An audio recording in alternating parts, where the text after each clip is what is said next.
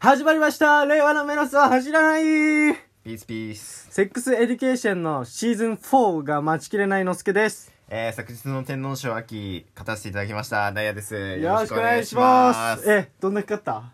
いや、普通に、まあ、6000円おー、すげえじゃん。そうだね。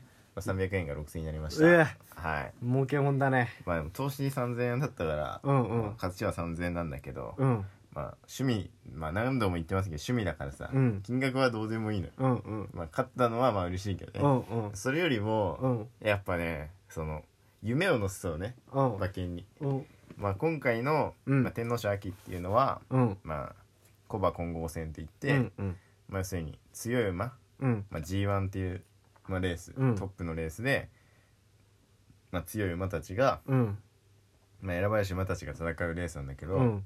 まあ、要するに4歳から5歳うん。うん。まあ一番目だと7歳とか8歳までの馬うん。やっぱ強い馬たち、うん戦いろんな戦い戦ってきた馬たちがいっぱいいる中に、うん。まあ本来だったらうん。まあその3歳うん。3歳馬っているんだけど、うん。まあ、2歳新馬で、うん3歳はクラシック馬って言って、うん。まあ、そのまだ本格化っていうのを迎えてないああ、なるほどね馬た。ち、まあ、うん成長途中成長期真っ只中の馬たちが、うん。まあ、3歳ををしのぎを削り合ってうん。戦ってって、うん。まあ、4歳コバと言われるステージに上がっていくんだけど、うん。でその三クラシック三冠と呼ばれる、うん。えっと皐月賞日本ダービーうん。菊花賞っうん。ていうレースがあるねうん。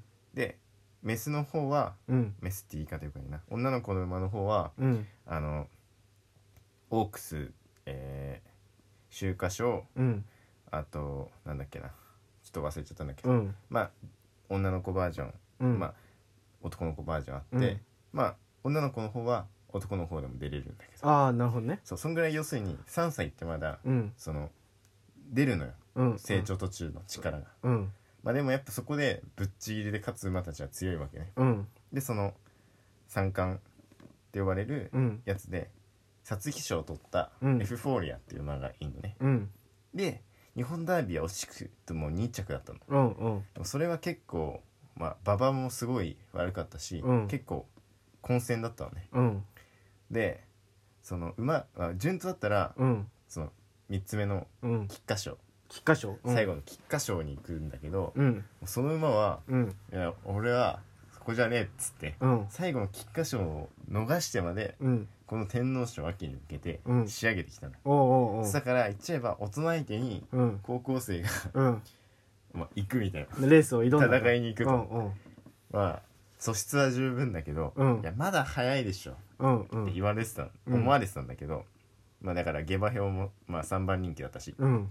だけど、まあ、要するにその1番人気がうん。現役最強馬って言われてる、うん去年の三冠馬うん。コントレイルってうん。言われててで 2, 番人気がうんグランアレルグリアっていう、あのマイル戦っていううん。あの1400からうん。1800、あ、2000まで行ってないやつ。そうそう、うんのレースのもう最強馬、うん最速馬って言われててでその下にエフフォーリアうん。最強のさ新鋭みたいなうん。立ち位置で来て、まあ、勝てないでしょうん。さすがにみたいな、うん入って3着みたいに言われてたんだけどうん。まあその、まあ、レース適性とかうん。を見て、えこれ来るぞとうん。おエフフォーリア来そうだぞとうおう。うん。で何よりもうんかっこいい、うん。うん。勝ったらねそうだね。そうかっこいいじゃん大人に勝つってことだからね。そうなのよ、うん。うん。なんかぶっちぎって、うん。その並みいる強敵を、うん上の人たちをぶっちぎって勝つうん。そのジャイアントキリングうん。やっぱチャレンジャーなわけよ今うん回エフフォーリアはね、うん。うん。同じ年の馬たちだったら、うん。逆に追われる側だけどうん。今回チャレンジャーなわけようん。この馬なんか勝ったら俺は嬉しいと思って、うん。もうこのこいつを軸にするっつって、うん。まあ、それを軸にうん。あの買ったんだけど3連単おえ、その子、どこに入れたの？い一番人気だよ一番？あ、一番一番だよ一着？一着一着で、一着だったの？そう一着だったよええそうそうそう勝ったってことなんだ、そうじゃあ。だから勝ったのよすげえな。そうしかも普通に勝っの圧勝というか、うん。もう届かないギリギリとかじゃなくて、うん勝ったのよ、うんう。もうん置き去りにしてうん。そうだから強くていや、感動したねすごいね。いいねう、んそれは。なんか感動したうん。かっこよかったもうね魂を感じた馬の、勝つぞっていう。騎士と馬が共にもう、うん。勝つこのレースをっていうねうん。力を感じたよね。うんまあありお金もありがたくいただいうんて。そうだね。うん。いや素晴らしいことで、うん。しかもそのねこれ、うん。三サイ馬がこうん。の、あ天皇賞秋を制覇するのは、うん。史上3頭目なのよ。あ3頭目なんだ、うん。あ全然いなかったんだねそれはそうだよ。歴代で。勝てないのよやっぱ、うんうん。そんぐらいの差があるのよ。うん。やっぱ本格化してない馬と。うん。そう19年ぶり。でその19年ぶり？すごいね。そうしかも。でその19年ぶりで、うん。まあ、馬っていっぱいとも売る産むけどさ。うん。でもそれすごくドラマがあるのが、うん。そのエフフォーリアのうん。おじいちゃんがうん。その19年前の史上2頭目なのよ、えー、すごすごいでしょ？っすごドラマチックやねん競馬って。やば。素敵でしうょん。まあそんなね私のね競馬の話はね、うん。まあ、さておき、うん。まあ、なんだっけえ？セックスエデュケーションがあ待ちきれないそうそうなんですよ。だからねシーズン3うん。まで見たんだけどうん。結構最近なのよシーズン3出たのが。ほうほうほう。でも終わり方がバチクソ良すぎてあちょっともう待ちきれないのよ。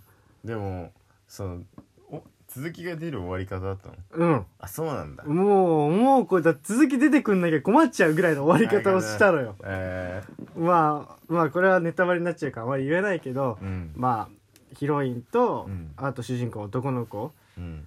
のなんかねそこでのうん。出来事で終わったの、うんうんえどうなんのみたいな、うん。これから、うん。今後の展開？でセックスエディケーションっていろんなところで物語がねうん。起きていくわけよ。主人公同士じゃなくても他の友達関係でも起きたりとか、うん。あとは結構遠いとこがつながってみたいなうん。物語ができていくんだけど、うん。それも結構いろいろね離れ離れになっていくのが多かったわけよ。なるほどなるほど。そう。まあこう巡ったわけだ。そうそうそう。交差しながらね。うん。だからまだ完結してないのよ全部が、うんうんうんそう。だからどうなっていくのかなと思おー。めっちゃ気になるやっぱその名前結構さ、うん。激しめじゃん。ってうん。やっぱそう激しいねやっそうだね。あのーまあ簡単に言うと主人公のお母さんが、うん。そういうセラピストみたいのをしててぱうん。性的なことの、それをちょっと真似しようみたいな感じで、息子である主人公が学校でそういうセラピーを始めるわけよ、うん。あの同級生からそういう悩んでる子からちょっとお金をもらって、うん。でそれをヒロインの女の子とやり始めるわけね、うん。そっからどんどん物語が転がっていくんだけど、へー。そうだからまあそういういろんな悩み性の。性の悩み。そうそおうもうねなんつうんだろうね。ーうん。あのすごい暗いシーンがあったとするじゃん。だから例えば別れるってシーンがあったら、はいはい。はいもう次の展開には違うキャラクターがハッピーなシーンだったりするわけよ。へえだからもうなんつうの？一つじゃないんだなって物事世界で起きてることはうん。同時進行で起きてるっていうのが すごい分かりやすく表現されてるわけよ。暗いいシーンから急にもうぶっちぎりのテンションでいったりとかするから、がやっぱそうだなって思うよね。だから自分がもしさ生活がへこんでたとしても、どっかの人は笑ってるし、とまあね。かどっかの人は自分よりも悲しんでるかもしれないしまあみたいうな、そだね。なんかね、すごい深いドラマだようん。ねそうなんだ。そういう感じだったんだね。うんもう永遠にセックスしてるんかな。まあもちろん、まあ、タイトルにある通り、うん。そこは根幹にあるわけよ。はいはいはい。だから性的な問題うん。関係があるけど、やっぱ見ていくとうん。へえとこかね面白いね。いや面白いよ、まあ続きが気になるんだ。そうめっちゃ気になる。おーまあね。うん。セックスね。うん。まあだ大人になってったらね。うん。まあコミュニケーションではないけども。うんうん。まあ男女間のさ。うんまあ男女に限らずねうん。女性と女性男性男性うん。そうだけどまあ一個のさうん。必要なコミュニケーションそうだね。にはなってくるじゃないですか、まあ皆さんはさどうかわからないけど、うん。最近いつしました？いつした？いつしたを言わなきゃいけないの？俺。これ聞きたいかなみんな。聞きたくないかな。聞きたいかな？う最近いつしました？ーんいつしたんだろうね あー僕はしばらくしてないんですけど、うん。やっぱしばらくしてないとね、うん。忘れちゃうよね。まあやり方は忘れちゃうよね。うんだしなんかうん。どんなんだったっけ？みたいな、うんうん。まあ、人間って忘れちゃうんだなってうんうん。思うよね、そうね。大切なことを。いやそうよ。うん。だけどなんかさうん。なんつうの？世界でささっきいろんなこと起きてるみたいな言ったじゃん、だけどなんか今回紹介したニュースでねうん。あって気温がね、うん。3度下がるとうん。あれなのよ。結構うん。水で浸水しちゃう地域が多いよみたいなうん。とこがあって、うん。それ写真載ってたのよ。うん。ほとんど浸水するのよ各国。うん。やべえなと思って地球温暖化が進むって、うん。だから自分たちは新しいものを手に入れてうん。嬉しい。うん。だけどまあやっよくよく考えてみると、うん。もうちょい視野広くしてみると、やっぱ苦しむ人もいるわけだし、うん。みたいな。うん。だからちょっと行動を改めていかなきゃなみたいうん。なちょっと思うよね。うん。まあやっぱでも結局なんつうの？自分中心になりがちだけどちょっとねニュースとか気にしてみたりとかうん。そういうところうん。は大事にした方がいいなって思うよね。びっくりした今話飛びすぎて。でしょ？うん下手すぎて困る。びっくりしたよでも12分しかないからね。いやいやいや。多分俺が運んできてる方の話めっちゃ綺麗よ。まあでもそうなんですよ。だからまあニュースの記事がねうん。概要欄に貼ってあるので、はい。見てもらうとまあ分かる、見てほしいね。そう。あれは写真の記事だったからそ見ないと分かんないけど、ううん。まあでも俺はなんつうのかなその変わっていくうん。ものだし、やっぱなくなったら忘れちゃうものうん。だから、まあもしかしたらいつかはもう見れなくなる、うん。地球温暖化に限らずさ地形って変わっていくからさ、うん。なんか今しか見れない景色を、うん。なんか目に焼き付けてねうん。忘れないように記憶したいなって俺はあの写真見て思ったね。そうだね。うん。やっぱ忘れていく生き物だしね。そうなんだよ、うん。そうなんですよ。本当にね。そうそはい、うセックスのやり方も忘れちゃうぐらいだしね。そうだよ、うん。したいな。まあなんかはいそんな感じではい。今回ラジオ終わりたいと思いますバイバイ